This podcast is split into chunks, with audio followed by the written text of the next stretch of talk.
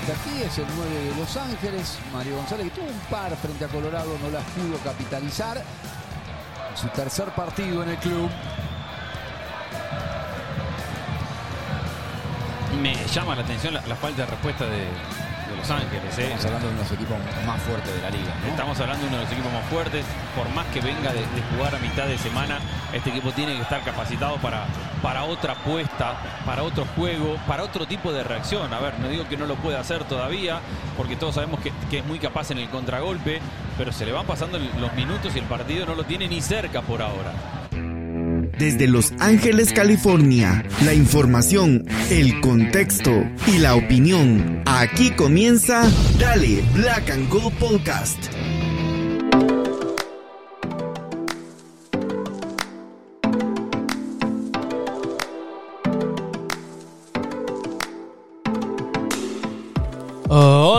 Amigos y amigas, bienvenidos y bienvenidas una vez más a Dale Black and Gold Podcast. Yo soy Pablo y por ahí estaban escuchando un poquito de comentar los comentaristas del partido de ayer. No sé quiénes lo vieron en, en, español o quiénes lo vieron en inglés. Hay gente que lo ve en inglés a pesar de que habla español. No sé por qué. Pero me llamó mucho la atención esa parte de los comentarios donde, donde le extraña la propuesta de un LAFC que es el campeón y, y se llenaba diciendo acá rato es un equipo con oficio, etcétera, etcétera. Pero, pero sí me llamó la atención. Este, esa es la misma, el, la misma relación que vos tenías, Gastón. Anoche, ¿no? Sí, bueno, hola Pablo, saludos para todos los que estén escuchando. Sí, un partido que, que, que fue bastante impotente de ver por momentos, generaba eh, mucha, por lo menos a mí, mucha extrañeza por momentos. Eh, si bien el AFC de visitante siempre esta temporada no está siendo el mismo que de local, me llamó mucho la atención el, el planteamiento, lo hablábamos en el entretiempo, Pablo, de lo raro que fue el planteamiento de Cherundolo. Estábamos acostumbrados a veces a un LFC de contragolpe, pero no tanto como, como con Charlotte, que les regalamos la pelota, les regalamos la posesión, les regalamos eh, la posición, sobre todo el mediocampo, se los entregamos totalmente. Luego Cherundolo decía en rueda de prensa de que no, que no había sido así, que no había perdido el duelo del mediocampo. Bueno, un partido que me parece que Cherundolo desde el manejo lo vio totalmente distinto a nosotros desde afuera y que así fue marcado por esas decisiones, por esos planteamientos y también por la mala decisión de los jugadores dentro del campo, que también eh, fue, un cúmulo de, malas tomas de decisiones. Sí, bueno, venimos a, grabar después de este dos partidos, ¿no? O sea, dos partidos que no hemos grabado, hubo un partido entre semana en el, en el cual estuve pero que como fui solo, terminé tomándome unas cervecitas y compartiendo más con los amigos. Aparte, cuando, cuando nos fuimos al descanso, ya, ya era como que ya estaba solucionado, un 3 a 0. Y, y, lo tuve que venir a ver a la casa después pensando que íbamos a poder grabar, pero ya no tuvimos la oportunidad de grabar, así que estamos grabando hasta hoy.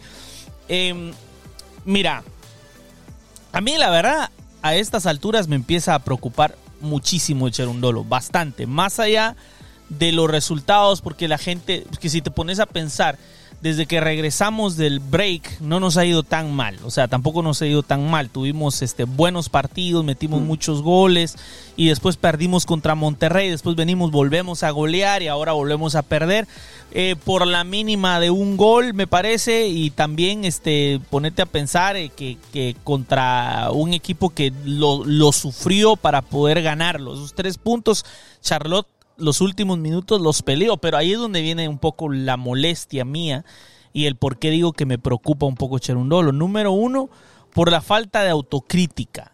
O sea, el equipo claramente es inconsistente y el equipo claramente perdió el medio campo el día de ayer. No puedes venir y decirme que no, no puedes venir a decir que vos lo viste de una manera. Bueno, vos lo habrás visto de otra manera diferente, pero vos lo perdiste igual.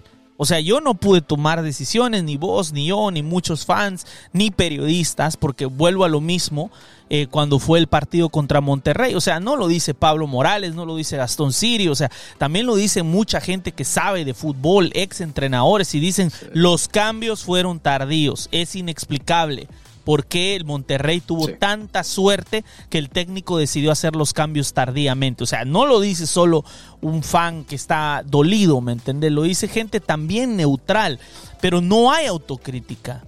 O sea, no hay una, una parte de decir, bueno, creo que me he equivocado. Me recuerda mucho que Bob empezó a tener autocrítica ya sobre el final, ya cuando de verdad él dijo, la verdad, ya no sé qué hacer con los muchachos, ya no me escuchan, tal vez necesitan otra voz.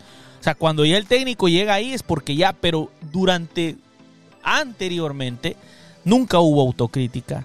Y ojo que no son todos los entrenadores que son así. Hay entrenadores que de hecho cubren a sus propios jugadores diciendo la culpa fue mía, la planteé mal. Los jugadores hicieron lo que yo les pedí o trataron de hacer lo que yo les pedí, pero en el planteamiento no me salió y vamos a trabajar para rectificar. ¿Me entendés? O sea, no hay autocrítica. Es lo que a mí me preocupa un poco.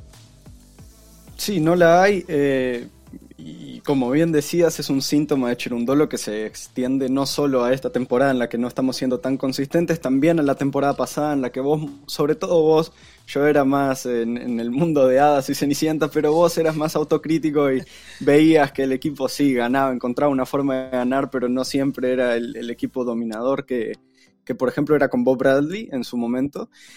Y, bueno, sí es, es molesto porque es, evidente. Si te lo dicen 10 personas, Dolo, eh, si te lo dicen eh, periodistas, te lo dicen hinchas, te lo dicen especialistas de Apple TV, es porque está pasando. Y yo entiendo que muchas veces el entrenador es el que está en contacto con los jugadores, es el que analiza los rivales, es el que conoce eh, las características bien de, los jugadores propios y ajenos para cómo plantear un partido. Y entiendo ahí también que, él pueda sentir que muchas veces opinar desde afuera es fácil y quizás por eso es que él intenta excusarse.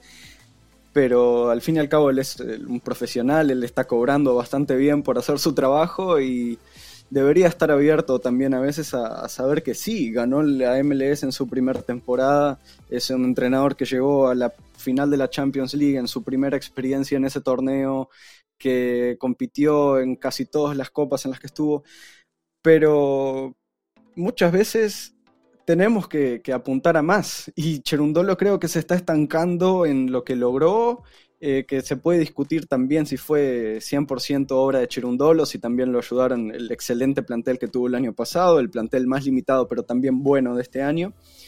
Y, veremos de acá a fin de año si, si Cherundolo cambia su, su approach, cambia su forma de enfrentarse a la crítica, a la entrevista, porque sí, e-, es desesperante por momentos verlo tan tranquilo en el banco de suplentes cuando el AFC va perdiendo, cuando necesitamos reacción y está siempre cruzado de piernas tomando café. Eso, si bien es necesaria la tranquilidad a veces por parte del entrenador, hay otras en las que es necesaria otra actitud un poco más enérgica, más, eh, como vos decís, a veces más sudamericana, más latina y eso a Cherundolo le falta.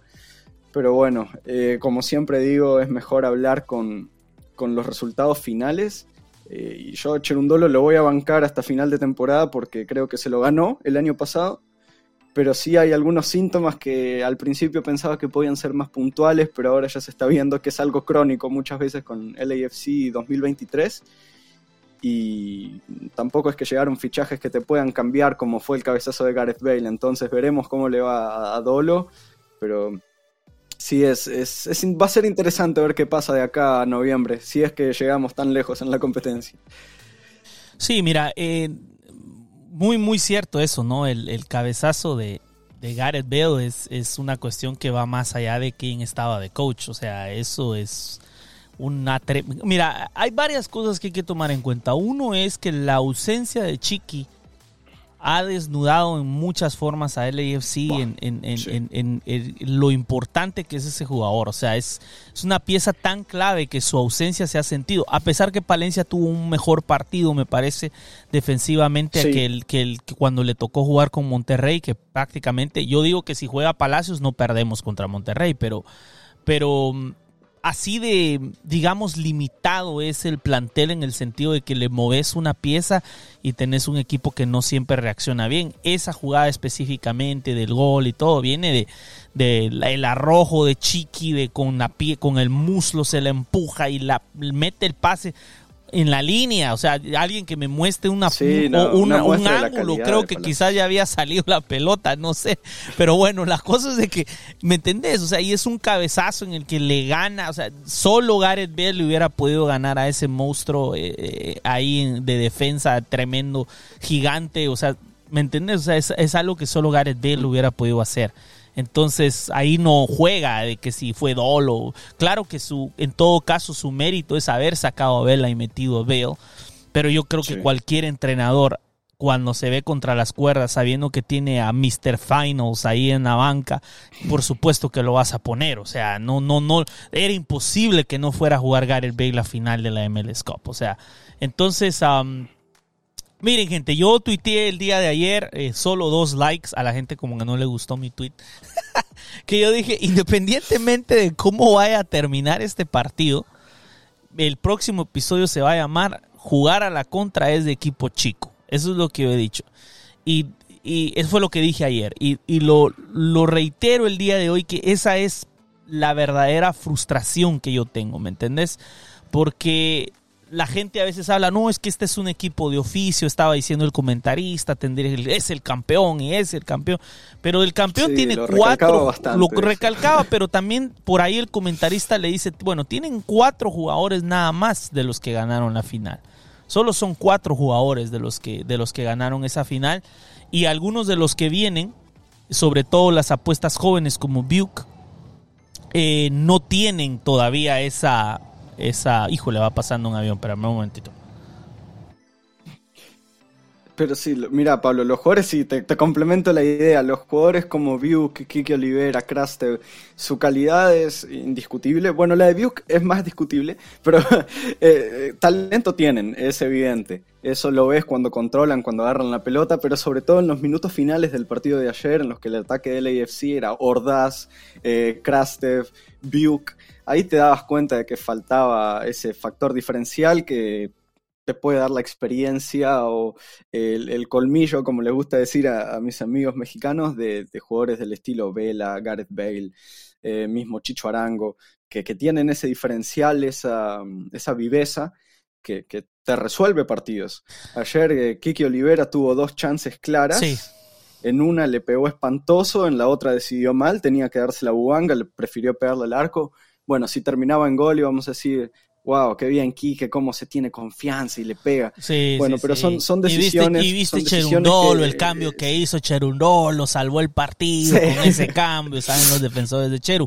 Pero mira, yo, eh, eh, eso, es lo, eso es lo importante, ¿no? Que uno, yo pienso que el, el, el, digamos, el juicio que hay que hacer sobre el equipo, uno no lo debe hacer únicamente por momentos puntuales, porque si mete gol Buanga en esa donde le hace un tunelito y todo, y nos terminamos llevando el empate, o, o mejor aún, lo mete Chris, eh, que, eh, Ol- Olivera, la gente que defiende a capa y espada a, a Cheru estuviera diciendo, se dan cuenta, el cambio que hizo rescató el punto y etcétera.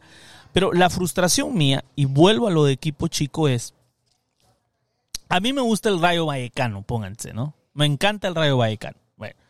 ¿Por qué me ha gustado desde hace mucho tiempo el Rayo Vallecano? Y especialmente el Rayo Vallecano de Paco Gemes de hace, ¿qué te digo yo? Más de 10 años, ¿no? Donde jugó Costa, Diego Costa, que después se terminó nacionalizando español, ¿no?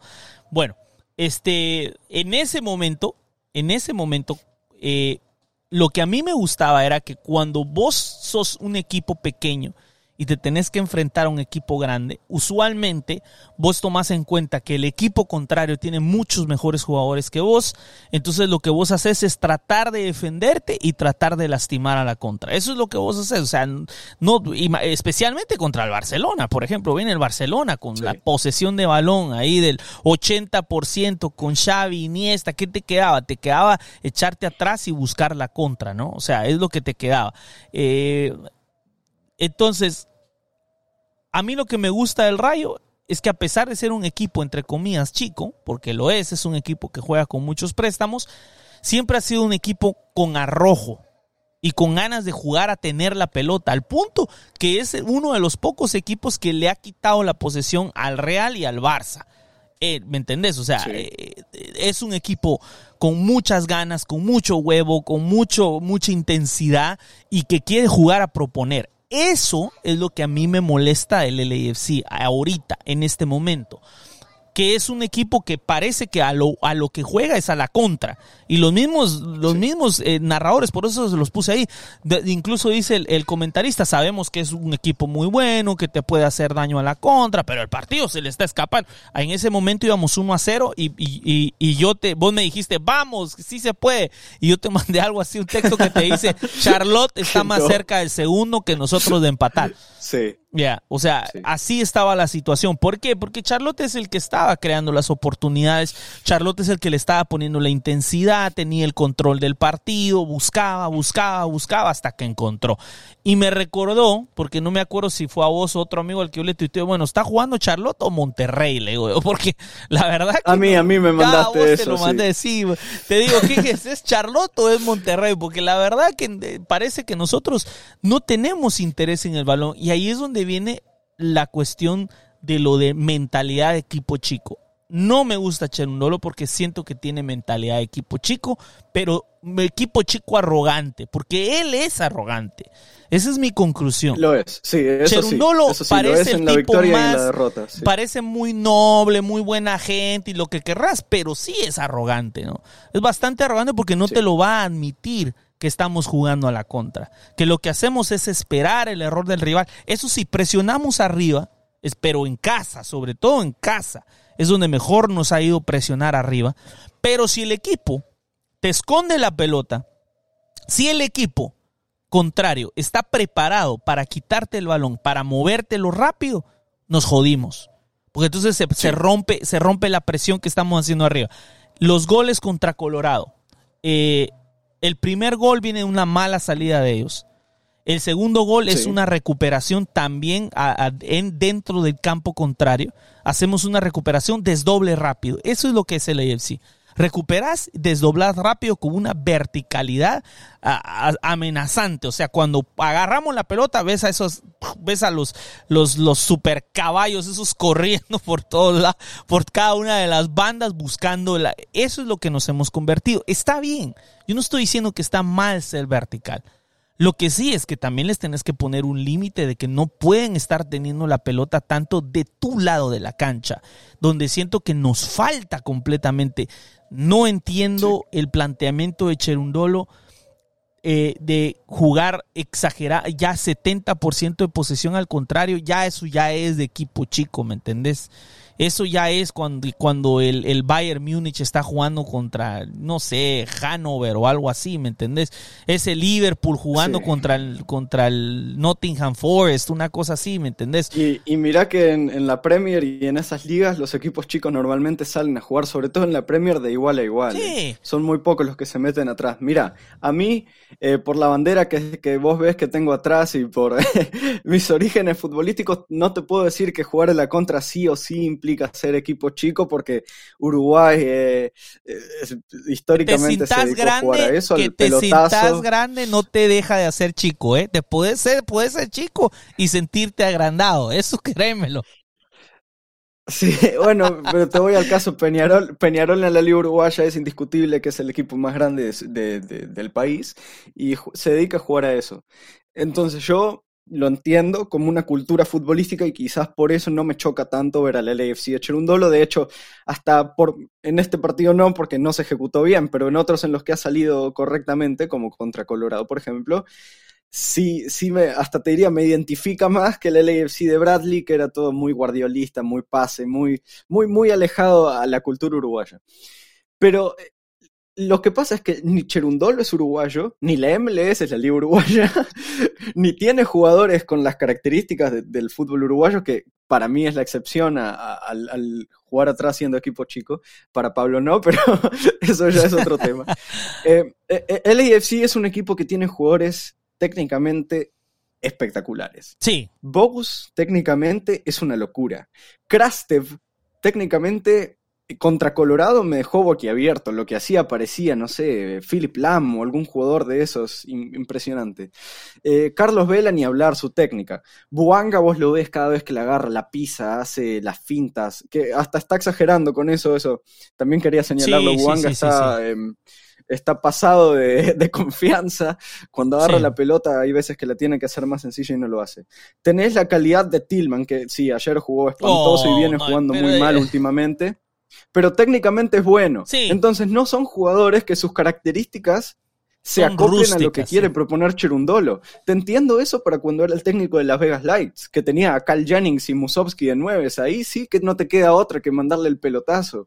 Pero cuando estás jugando con, con este tipo de jugadores, creo que se presta el AFC para mucho más y es un desperdicio y, y un sinsentido, de hecho, tener en el mediocampo a Ilie, Tillman, Bogus, si lo que vas a hacer es jugar a la transición y, al contragolpe directo. Porque Tillman, Bogus e Ilie también, aunque Ilie puede jugar más directamente, son jugadores para mantener la pelota, son jugadores para eh, hilar pases, que sí, me pueden decir, ah, pero mira el contragolpe que se mandó Bogus contra Monterrey, que, que terminó en su gol, que le agarró Bogus, se le pasa a Buanga y después define Bogus obvio lo pueden hacer, porque son jugadores profesionales que, se formaron en academias en Europa, eh, los tres en este caso, Ilya Tillman Bogus, y que son completos. Por algo Bogus puede jugar en el mediocampo como nueve y como extremo. Pero eh, me parece eh, que si, si ibas a jugar a eso, ¿por qué no poner a Costa? Acosta es un jugador de mucho más recorrido que Tillman, mucho más recorrido que Bogus. que por cierto nos vimos mejor cuando Costa entró. Sí, porque es un jugador que, sus características se adaptan mucho más a la idea que, tuvo Cherundolo en el partido. Eh, por eso creo que Palencia, eh, me gustó mucho el partido de Palencia ayer, eh, y, le favorece porque es, es, una bala Palencia, es igual de rápido que el Chiqui Palacios. Y por eso también es que Hollingshead a mi gusto, viene jugando a un nivel bastante bajo, más allá del gol que, ni siquiera le quiso pegar al arco contra Colorado. Pero Hollingshead viene bastante bajo para mí. pero desde que lo cambiaron de banda. Ayer Ben Bender también, también, pero, pero igualmente él es, eh, o sea, jugó de lateral izquierdo muchos partidos. Pero le ha convenido más. ahí, ahí sí quiero defender un poco, lo quiero defender un poco, porque eh, lo cambias de banda a la banda derecha, donde se ha sentado y donde ha dado sus mejores partidos. Ahorita, por la ausencia de Palacios, ha tenido que regresar a la banda en la cual ya no brilla tanto como brilla por el lado derecho. Sí, pero él vino como reemplazo de Marco Farfán y Farfán era el lateral izquierdo. Entonces creo que eh, el plan, de hecho, me parece que el año pasado era que jugara Franco Escobar. Después que se lesionaba cada 30 segundos era otro tema y por eso también la explosión de Hollingshead. Eh, y, mira, ayer Ben Bender, que si bien es un jugador muy bueno, eh, Bender a Hollingshead lo destrozó, pero Bender no es rápido. Bender no, es un extremo estilo Buanga que agarra la pelota y, es imposible pararlo. Y, y, si ya con un, con un extremo lento como Ben Bender está teniendo tantos problemas, cuando nos agarre algún equipo con unos extremos más rápidos, em, cuando mañana, mañana no, la semana que viene vayamos contra, a jugar contra el Inter Miami, si se plantea un partido así con Hollingshead como lateral izquierdo, vamos a, sufrir muchísimo, muchísimo. Porque no solo va a tener que estar pendiente de Messi que se tira por la derecha, sino que eh, Taylor es un jugador bastante rápido, Joseph Martínez es una bala. Entonces, como te digo, no, no, me parece que los jugadores que está eligiendo Cherundolo sean los que mejor complementan su idea, que puede ser más criticable o no, se puede ver si está más asociada a la identidad del AFC o a la identidad de un equipo chico. Eso eh, es, otro tema. Pero, pero si, si quiere jugar así, tiene que plantear de otra forma. Eh, ya no, no, no, le voy a pedir que se mueva del 4-3-3 porque eso nunca lo va a hacer, tampoco lo hacía Bradley, solo fueron en casos excepcionales como, yo qué sé, la final de vuelta de la Champions, que, jugamos 3-5-2, pero hay, hay, hay mejores formas de explotar los recursos que tiene el AFC en pos de esa idea eh, que la que está haciendo Chegundolo. Y ahí es cuando, cuando yo entiendo a veces a los comentarios que muchas veces se dejan en las redes de Cherundolo es, es un técnico, es una basura, no tiene idea de táctica. Y, si bien yo soy, estoy más inclinado a defender a Cherundolo que a criticarlo y pedir su cabeza, hay veces que, es indefendible y, sumamente cuestionable. Entonces, eh, la, idea de la contra no, eh, no se adapta históricamente a lo que es el AFC Y si querés adaptarlo al, al club, tenés que hacerlo con los jugadores que mejor se ajustan. Y eso no lo está logrando Cherundolo. Sí, mira, eh, tal vez lo, cuando yo lo decía de, lo de, de, lo de equipo chico, me refiero a que tal vez es mi frustración porque yo sé que el equipo definitivamente da para más. O sea, si el AFC se defendió como pudo contra Monterrey, eh, en ese caso yo no lo critico porque yo entiendo que Monterrey tiene jugadores iguales o es incluso un mucho mejor equipo que el AFC armado. O sea, Monterrey es uno de los mejores equipos del, de, Norteamérica, ¿me entendés? O sea, poderosísimo. Tiene, es como decíamos, el América tiene a Brian en la banca. O sea, ¿me entendés? O sea, un jugador carísimo. Y entonces, no es solo por la parte del dinero, sino que quiera que no, eh, todos sus jugadores eh, tanto los de primera línea como segunda línea son jugadores que valen dinero, que, lo valen y que, ¿me entendés? Entonces cuando vos venís y jugás contra un equipo como el Monterrey o contra el América, yo entiendo si, si tenés que defender y, y tenés que aprovechar tus oportunidades en la contra, pero estás jugando contra Charlotte. O sea, ¿me entendés? O sea, no puede ser que Charlotte venga y te quite la pelota 70% de la posesión. O sea, e-, es exagerado, es demasiado. ¿Y, a dónde vamos? Vamos a esa misma mentalidad de queremos dañarlos a la contra, queremos dañarlos a la contra. Pero quizás lo último que voy a decir y el por qué yo, yo, yo decía eso es que cuando se nos terminó el tiempo y el AFC sintió que ya no tenía nada que perder, tiró a la, tiró a la basura el plan de la contra y se dedicó a atacar. ¿Y qué fue lo que sucedió? Ahí es donde llegó más donde tuvo Olivera dos, dos oportunidades, donde Charlotte se fue sudando por todos, por todos sus rincones para poder sacar esos tres puntos. Estuvo un poquito antes de perder los, los tres puntos y llevarse solo uno nada más, porque en los últimos minutos vimos a un LAFC de lo que realmente es capaz. Y yo digo, bueno, ¿y por qué no vimos a este LAFC en el primer tiempo? ¿Por qué no salimos así a jugar todo el partido? ¿Me entendés? O sea, llega un punto en el que, bueno, pues porque ese no era el plan de juego, ese no era como íbamos, íbamos a aguantarlos y los íbamos a matar en transición. Pero el problema es que no siempre podemos estar esperando a que los equipos cometan esos errores en la salida como le sucedió a Colorado. Mire, yo decía después del partido, venía, venía hablando eh, eh, eh, con un amigo en el carro, veníamos manejando de regreso a casa. Yo le digo, mira, yo no sé si él si hoy estuvo bien o Colorado estuvo tan malo, ¿me entendés? O sea, tan malo que entrega el partido en el primer gol que recibió, se cayó emocionalmente el Colorado. Entonces, entonces ahí es donde yo digo, no todos los equipos se te van a caer emocionalmente por perder un gol. No todos los equipos te van a regalar esas pelotas cerca de su área en una mala salida. Hay equipos que no lo van a hacer, van a jugar un partido como debe ser. No quiero, no quiero ni pensar la próxima semana metidos atrás con Messi. O sea, por favor. No, no, no. Eh, mira, si algo aprendí viendo todos los partidos del Inter Miami menos el de ayer, porque coincidió con, con el del AFC, desde la llegada de Messi, si te metes atrás o tenés una suerte defensiva y defensas como Zimmerman, como Nashville, que te diría que es el único que lo aguantó atrás, y eso que terminó saliéndole bastante ¿eh? arriba en los últimos minutos. sí.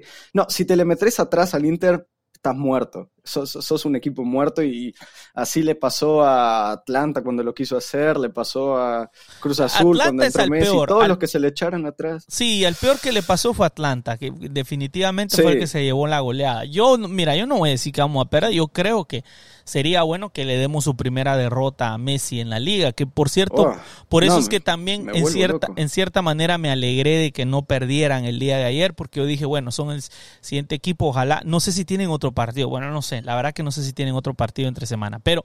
Eh, tienen, juegan contra Nashville. Ah, bueno, ah, entonces quizás no seamos nosotros los que le demos su primera derrota, pero igual así me hubiese gustado y pensando de que claro que en casa les podemos ganar porque nos hemos hecho fuertes en casa, pero eh, lo de la visita es lo que es realmente preocupante, porque parece que tenemos dos equipos. Tenemos el equipo en casa que tiene mucha suerte, mucha eh, mete goles en casa, pero después sale, sale, del, sale de la ciudad de Los Ángeles, se queda en el mismo condado, porque es el mismo condado al que se quedó, fue a Pasadena y ¡pum! perdés. O sea, es, tremendo. O sea, no puede ser que solo puedas ganar en casa. y Y Aunque lo- mira, una de las tres victorias de visitante del AFC en MLS es en el condado de Los Ángeles. En la ciudad de Carson. sí, Así pero que- eh, es, mira, es- para mí es como ese juguete que tanto lo querés y cuando lo tenés te dura como cinco minutos la alegría y después ya, ya le perdiste interés. Lo que más era querías tenerlo. Este, no, no, no encuentro la manera eh, de decir, va, de, de manera eh, ¿cómo te dijera? No encuentro las palabras. No es que esté en contra de Cherundolo, o sea, no es de que le desee mal, no es de que esté diciendo que lo tenemos que echar. Simplemente estoy diciendo que ojalá se cumpla su contrato y que le dejamos a Dios. A mí no me gusta cómo juega el LFC de Cherundolo y yo sé que es un equipo que salió campeón jugando, encontrando la manera de ganar a como diera el lugar por la jerarquía de sus jugadores, por la suerte de campeón, por supuesto también, o sea, todos esos detalles, ¿no? Pero no me gusta, no me gusta que estemos tan acostumbrados a jugar al- a, la contra, porque cuando un equipo viene con un plan bien establecido de quitarnos el balón, estamos muertos. O sea, estamos muertos, estamos a la merced de lo que pueda hacer Buanga. Si Buanga llegase a lesionarse, no estoy tirando tierra o algo no, no, así. no, ni siquiera de Si eso, pues. Buanga siente un jalón en el próximo partido al minuto 7 y se va, no ganamos. Porque ha sido tan fundamental Buanga, incluso en esos despliegues rápidos siempre ha sido Buanga el que conduce Sí. el balón, en el cual hay que decirlo, se equivocó, se equivocó ayer en varias oportunidades, fue demasiado eh, chucho, decimos nosotros en, en Guatemala, demasiado ¿cómo se- eh, hambriento, ¿no? Muy, muy, se, las, se las comió Sí, y, y no las pasó, sí. fue muy egoísta, pues fue muy egoísta y debió de haber compartido, debió haber jugado un poco más con sus compañeros. Por ahí hay otros, otro desdoble fantástico de Palencia que lo hace todo bien y el pase muy suave. Lo mismo le pasó a varios, a varios, ¿no? Pero a lo que yo quiero llegar es que hasta ahorita a mí me parece que es Buanga y otros 10. Cuando, bueno, cuando se trata de atacar es Buanga y otros 3, nada más, y ya. Y si Buanga es no está, suerte. Sí, si Buanga no estuviese jugando, no quiero ni pensar dónde estuviera el equipo, ¿eh?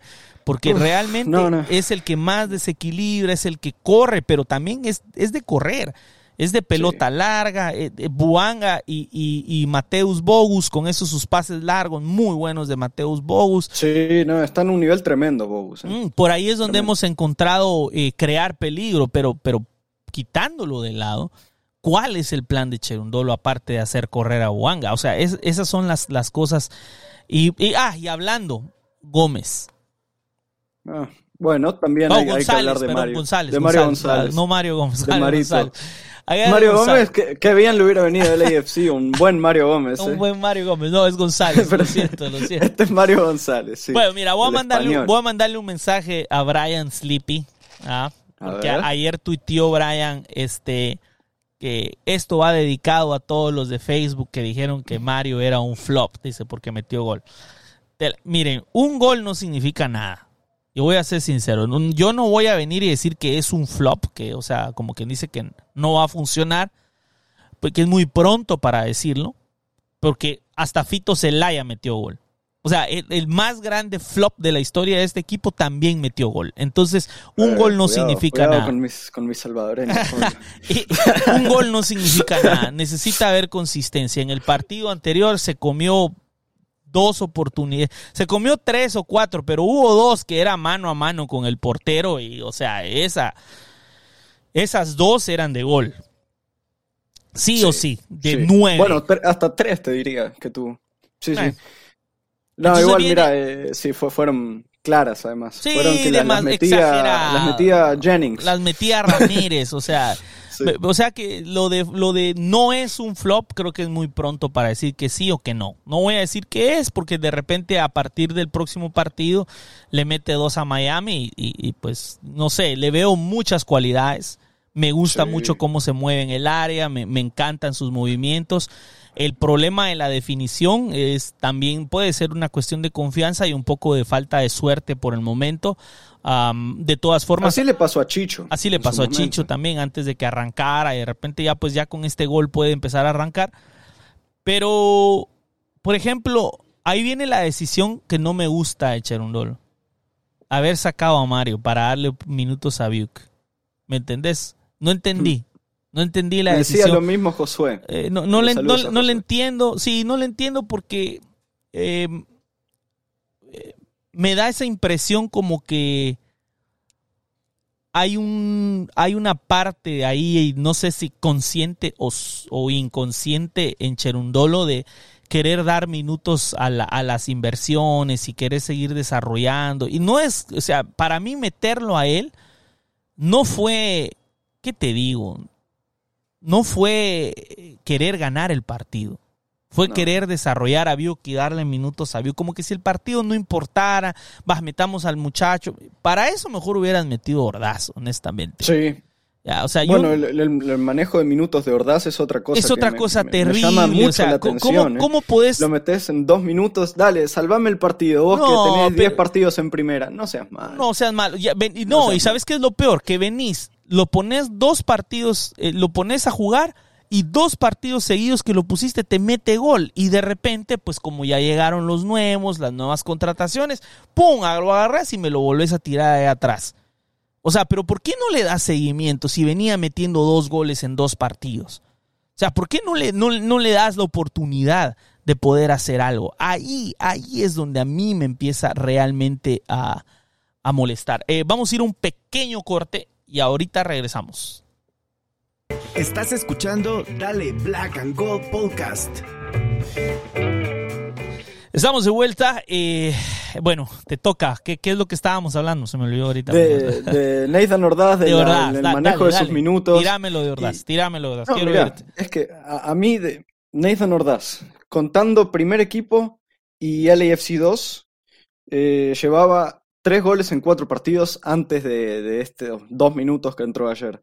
Entonces, eh, yo entiendo, sí, es, es un, chiquilín de 19 años, lleva muy pocos partidos en primera, pero honestamente, eh, no le podés cortar eh, lo- los minutos. Hoy en el Barcelona, Lamin Yamal estaba siendo titular con 16 años. No te estoy diciendo que uno, que Ordaz tenga la misma calidad de Lamin Yamal, por favor, y dos, que- que tenga que ser titular sí o sí, porque tampoco da para tanto.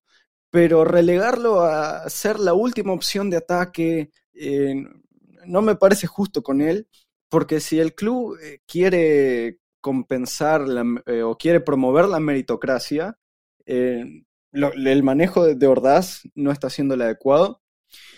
Quique entró en, el partido contra Colorado, metió el gol, se puede entender que entre antes que Ordaz, pero Biuk, un jugador que no viene demostrando nada desde que llegó, que se le han dado minutos de titular, de suplente, eh, por derecha, por izquierda, a veces hasta por el centro, con, el, con contextos de partidos perdiendo, ganando, empatando, contra un rival que ataca, defiende y nunca logra eh, meter la pelota en el arco, nunca logra eh, hacer alguna buena jugada. ¿Por qué no, no Ordaz? Además, si sacás al 9, Ordaz viene jugando de 9. Biuk no. Entonces, tácticamente tampoco tenía sentido. Ya de por sí hay que recalcar que el cambio cuando sale Vela, eh, y, y el cambio original era por, por Mario González. Cuando levantan el cartel, lo decían justo en la, en la transmisión de Apple TV, lo que se ve es el número 10, el número 9, no el número 10. Es Vela el que supongo que por sus molestias que venía arrastrando desde antes, termina pidiendo el, el- cambio y ahí es cuando entra Kiki Olivera. Entonces, eh, Buanga, como vos decías en episodios anteriores, no es goleador. Buanga es el, el jugador que más tiros hace en la liga y tiene 12 goles, como en 90 tiros o algo así. Entonces, el porcentaje de conversión no es bueno. Sí ha metido muchísimos goles durante la temporada, pero no es Chicho. Entonces, es- lo- vos lo podés llegar a poner de 9, pero no te va a rendir igual que un jugador como Mario González que se formó ahí, que viene en teoría como el 9, que, que va a, a resolver los problemas y esa falta de delantero que nos, nosotros nos veníamos quejando. El que te puede dar esa opción desde el banco es Ordaz. Entonces, dejarlo para que te entre en el 88, cuando vas perdiendo, cuando eh, no la pudo meter Kike, no la pudo meter Buanga, no la pudo meter Viuk, no la pudo meter Krastev, no la pudo meter Bogus, Vela. no me parece justo, no me parece justo y eh, tampoco me parece que, que, sea la manera correcta de llevar a indudablemente el talento más ilusionante de la academia del AFC hasta el momento. No me parece que se tienen que hacer así las cosas, porque tampoco es que se lo está llevando a LAFC 2. Entonces se le corta el ritmo por todos los sentidos. No lo pones en el primer equipo, ¿por qué no jugó con LAFC 2 hace dos días? ¿Por qué? Si, si lo vas a meter dos minutos. Eh, entonces, creo que si bien eh, Ordaz, eh, según, se ha visto en sus entrevistas, en sus redes, es un, tipo muy humilde, muy trabajador y se lo va a tomar bien, creo que, que, se merece que por lo menos se le dejen las cosas claras. Si no va a ser tenido en cuenta como se merece en el primer equipo, por lo menos que lo manden al segundo y no pierda el ritmo. Porque ahora lo tenés que en un mes, ¿cuánto jugó? Eh, dos minutos contra Monterrey, que fue lo que entró, y dos minutos ahora. Estás hablando de cuatro minutos en 30 días, así no se puede mantener el ritmo.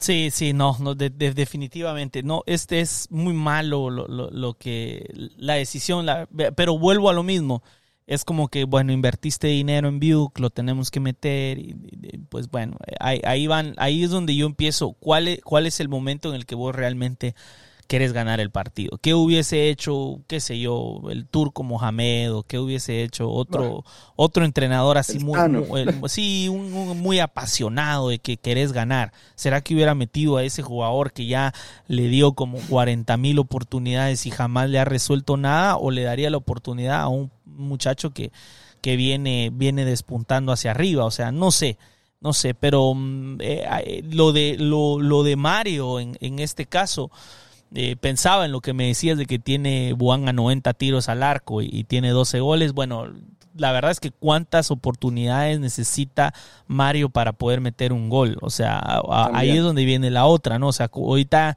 eh, es difícil de juzgarlo mal porque acaba de comenzar y obviamente, como bien lo decía en la narración, es un tercer partido por ahí cuando lo pusimos al principio del, del pod, este pero ya llega un momento en el que si vas a necesitar desperdiciar nueve oportunidades para meter un gol, o sea, estamos, estamos fregados, porque eso quiere decir que en partidos en los que casi no tengamos chances, eh, no, vas a, no vas a poder, no vas a notar, porque... Bueno, lo que pasó ayer. Exacto. Es lo que pasó. Ya, eh, no hubo muchas oportunidades como contra, como es.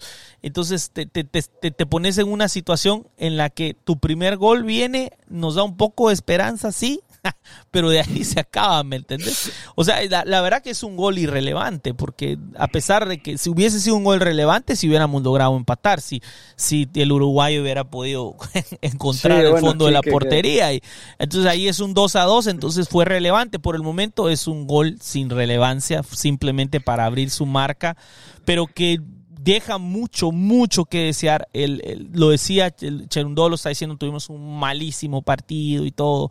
Bueno, está bien, pero, pero hay, que, hay que empezar a pensar que no puede ser inconsistente de esta manera, porque entonces, ¿qué vamos a hacer? Vamos a ir, vamos a llegar a playoffs, vamos a tener un fantástico primer partido de playoffs y después vamos a ir a perder. O sea, ¿me entendés? O sea, ahí es donde, donde eh, nos deja, me deja a mí con un mal sabor de boca el planteamiento del técnico. Eh, yo sé que hay mucha gente que, que lo defiende a capa y espada porque ganamos la, la, la copa y porque ganamos el Shield. Yo lo entiendo, pero también hay que ver el plantel. Vuelvo volvemos a lo mismo. Creo que en eso podemos estar de acuerdo vos y yo. O sea, cuando tenés un tremendísimo plantel como el que teníamos el, el, año pasado, o sea, cuando anuncian a Tello, yo recuerdo que el, el, comentario que se repitió como unas siete veces en ese tweet cuando dicen Christian Tello es black and gold. Bueno, el que más se repite es cómo están trayendo, están haciendo trampa. Ese era lo primero que decía. pero lo otro era. 45 DP. Sí, sí, pero lo otro era que muchísima gente decía tienen que ganar la MLS Cup. Es MLS Cup o Bost con este equipo que tienen. O sea, es imposible. Si no ganan la MLS Cup, son el peor equipo de la Alguien por ahí puso eso. ¿Por qué? Porque era obvio de que había llegado Chiellini, había llegado Teo, había llegado Bell, teníamos a Chicho, o sea, o sea, ¿me entendés? Este año no tenemos ese gran plantel porque hemos apostado por jóvenes. Esa es la realidad. Este no es el año en el que vos salís a apostar por jerarquía porque querés sí o sí ganar la copa en tu quinto año. No, este es el año en el que estamos dándole oportunidad a jóvenes. Para mí, honestamente, Ordaz puede llegar a ser mucho más importante que Buick. Si me, si me pones los dos y yo no supiera quién es quién, ni de dónde viene, ni de dónde. Si Ordaz hubiese venido de Europa, Ordaz estuviera jugando todo el tiempo. Así sí, lo sí. Pero lo que pasa es que como no costó dinero, y yo creo que ahí es el error, porque como no costó dinero, le puedes ganar más. ¿Me entendés? Si, llegas a venderlo, porque realmente te costó lo, de la, lo del desarrollo, pero no, no gastaste como en el caso de Buick. Y por Buick me parece que ese, ese, esa factura económica de lo que costó traerlo es lo que le está dando minutos para ver si la esperanza de poderlo recuperar. Pero bueno, se nos acabó el tiempo. Este, últimas palabras. ¿Cómo ves el partido, el próximo partido del AFC? Ah, bueno, llegó el, momento. Tenía muchísimas ganas desde que se anunció el fichaje de Messi de, jugar contra el Inter. Eh, más ahora que vienen ellos ganando todos los partidos, llegaron a dos finales, ganaron una, la otra veremos. Eh, Busquets, Jordi Alba, Kremaski que está jugando espectacular. Eh, tienen el, equipo más ilusionante de la liga y llegó el momento de, que alguien los baje de esa nube de, triunfo y de, goles y de que Messi metió gol en todos los partidos desde que llegó a Estados Unidos, entonces nos toca, nos toca a nosotros, creo que es la oportunidad de, eh, de que alguien le gane al Inter, si no somos nosotros, ¿quién va a ser? Ya vimos que no pudo Cincinnati, no pudo Nashville, no pudo Atlanta, no pudo eh, Cruz Azul, le toca el AFC, así que ojalá que se nos pueda dar. Eh, va a estar complicadísimo porque ellos vienen con la, la, mentalidad de ganadora y con el auge de, los triunfos que están consiguiendo. Pero yo nos tengo fe, nos tengo fe y ojalá que, podamos estar hablando de, no sé, algún golcito de Buick, por ejemplo, vendría bien. Sí, no, no, igual, igual, pienso igual. Este, también me, me, gustaría ah, pues que ojalá que no pierdan y que la primera vez que pierdan fuera contra nosotros, así, porque también tengo fe en que sí podemos pues porque estamos en casa. O sea, si estuviéramos de visita, quién sabe, pero, pero en casa creo que somos un equipo fuerte aún y podemos sacar adelante el resultado. Es un equipo de MLS. Eh, evidentemente tienen un buen equipo, pero también nosotros, como lo repito, nosotros tenemos un muy buen plantel, no tan bueno como el año pasado, pero de todas formas sigue siendo un gran plantel. Así que gracias gente por escuchar, a los que se quedaron hasta el final, un abrazo fuerte, estaremos de vuelta la próxima semana para ojalá analizar la victoria del AFC y la primera derrota del Inter de Miami. bueno, la primera derrota en la, en la era Messi, ¿no? Porque era, el, era, pues. era, el peor equipo de la liga. Yo no sé, la verdad que nos está haciendo ver muy mal este señor, la verdad. Sí, súper mal. la verdad es que la narrativa de Farmers League se. Sí, no, sí, parece como que si traes un jugador profesional y te hace el favor de ir a jugar a tu liga el domingo y mete dos, tres goles. Y, o sea, es terrible, la verdad que nos está haciendo. Quedó muy mal la MLS, sí. bueno, pues, un fuerte abrazo, Gastón. Gracias por estar una vez más. Este, regresamos, como les digo, gracias por escuchar. Compartan el podcast, por favor. Este, nos vemos hasta la próxima. ¡Vamos, equipo! vamos.